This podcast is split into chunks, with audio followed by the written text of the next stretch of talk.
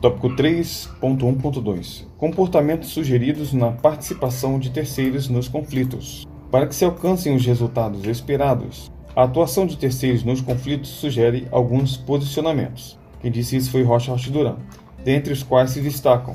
Então, para que se alcancem os resultados esperados, a atuação de terceiros nos conflitos sugere alguns posicionamentos, dentre os quais se destacam Letra A.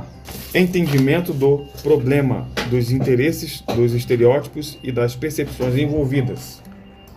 Repetindo, dentre os posicionamentos, a letra A está entendimento do problema, dos interesses, dos estereótipos e das percepções. Letra B.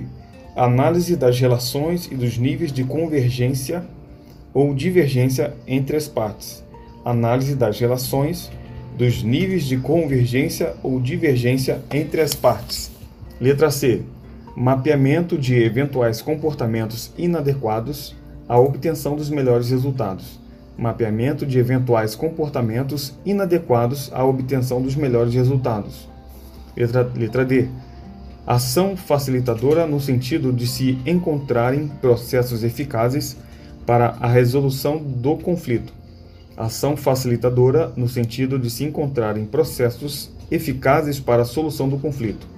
Letra E. Disponibilização de informações que favoreçam o entendimento das interações e das consequências associadas à resolução do conflito. Disponibilização de informações que favoreçam o entendimento das interações e das consequências associadas à resolução do conflito. Letra F mapeamento das alternativas existentes e análise junto com as partes envolvidas. Mapeamento das alternativas existentes e análise junto com as partes envolvidas. G. Criação de ambiente e mecanismos que otimizem as comunicações. Criação de ambiente e mecanismos que otimizem as comunicações.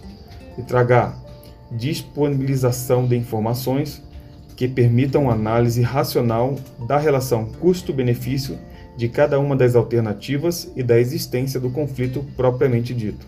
Disponibilização de informações que permitam análise racional da relação custo-benefício de cada uma das alternativas e da existência do conflito propriamente dito.